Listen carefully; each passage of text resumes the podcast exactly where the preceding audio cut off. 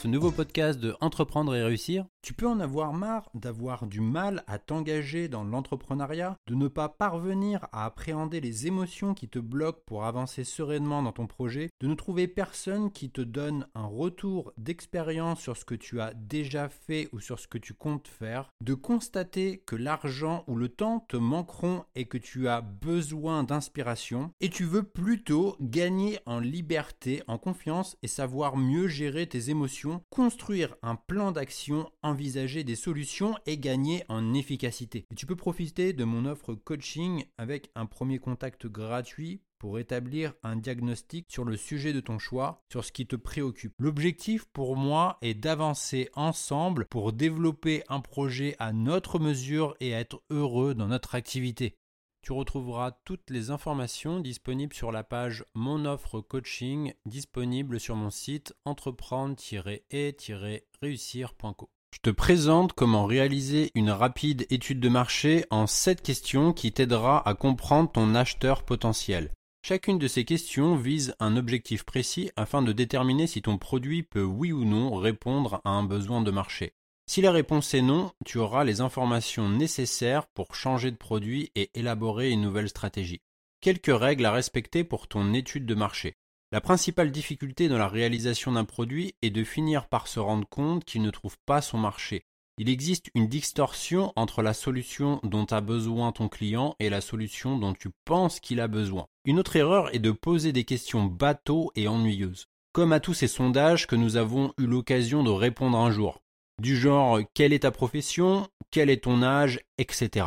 Toutes ces questions peuvent te paraître utiles au départ, mais ne serviront à rien si elles ne peuvent pas à un moment donné te faire changer de stratégie. Et nous allons voir cette question à utiliser dans l'ordre pour réaliser une rapide étude de marché qui va t'aider à comprendre tes acheteurs potentiels.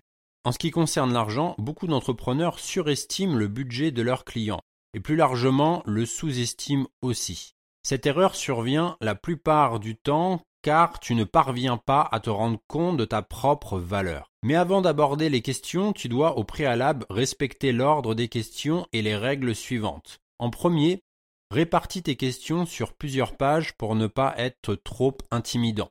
En second, démarre ton sondage dès la première page. En troisième, tu auras au maximum quatre questions par page. En quatrième, toutes tes questions sont obligatoires sauf celles où tu demandes des coordonnées. En cinquième, tes premières questions seront ouvertes. En sixième, dans tes zones de questions, mets au moins 80 caractères de large et 7 lignes de haut pour illustrer ta zone de questions ouvertes. En 7, pour toute question supplémentaire, ajoute-les à la fin de ton sondage et demande-toi si celle-ci est pertinente. Si tu as déjà oublié la règle, repasse l'enregistrement depuis le début. À quoi vont servir les 7 questions de ton étude de marché? Première question, c'est rêves et objectifs. C'est une question ouverte. Ton client potentiel va te décrire son objectif ou rêve. La réponse à cette question va t'éviter d'ignorer ce que les gens veulent parce que tu penses savoir ce dont ils ont besoin.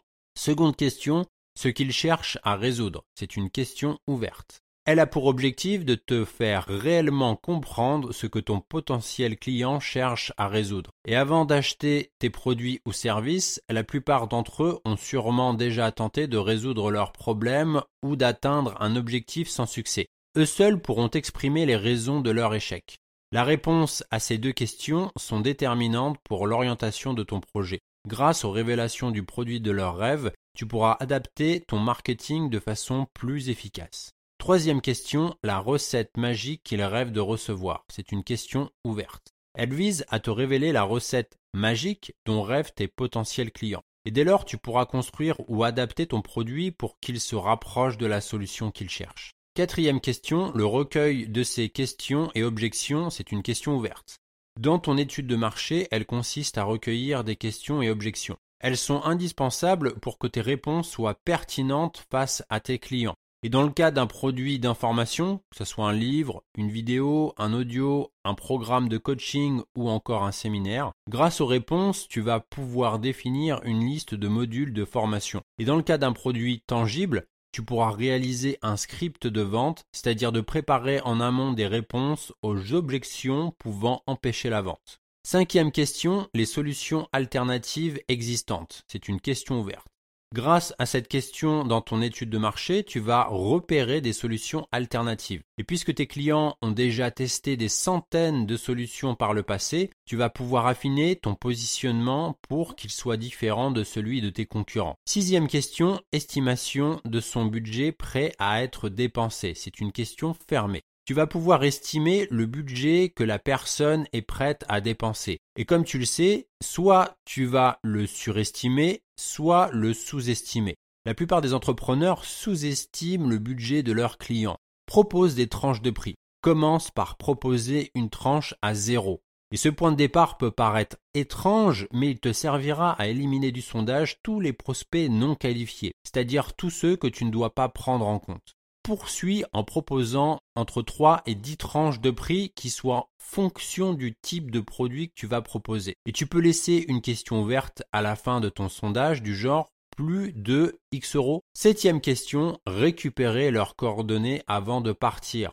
Si les personnes de ton sondage sont déjà parvenues à répondre à toutes les précédentes questions, il serait dommage de les laisser partir sans rien en retour. Profites-en pour récupérer leurs coordonnées tu pourras toujours revenir vers eux plus tard. Les sept questions de ton étude de marché que tu vas poser pour comprendre tes acheteurs potentiels. La première question. Quels sont vos principaux objectifs dans l'activité de votre client? Seconde question. Quelles sont vos principales difficultés rencontrées? Troisième question. Si je pouvais faire quelque chose pour vous aider à atteindre vos objectifs, de quoi s'agirait-il? Quatrième question. Si vous pouviez interroger un expert pour réaliser votre rêve, quelle serait votre question? Et si vous en avez plusieurs, comme pour faire des vœux, vous avez jusqu'à trois questions. Cinquième question, faites-vous déjà partie d'un programme ou autre chose qui vous accompagne pour atteindre vos objectifs? Soit la réponse est non, je ne suis actif dans aucun des programmes en ce moment, soit la réponse est oui, je suis déjà actif dans un de ces programmes de ce type, alors précisez lequel, et qu'est-ce qui vous a empêché de rejoindre un programme de ce type? Quelle en est la raison?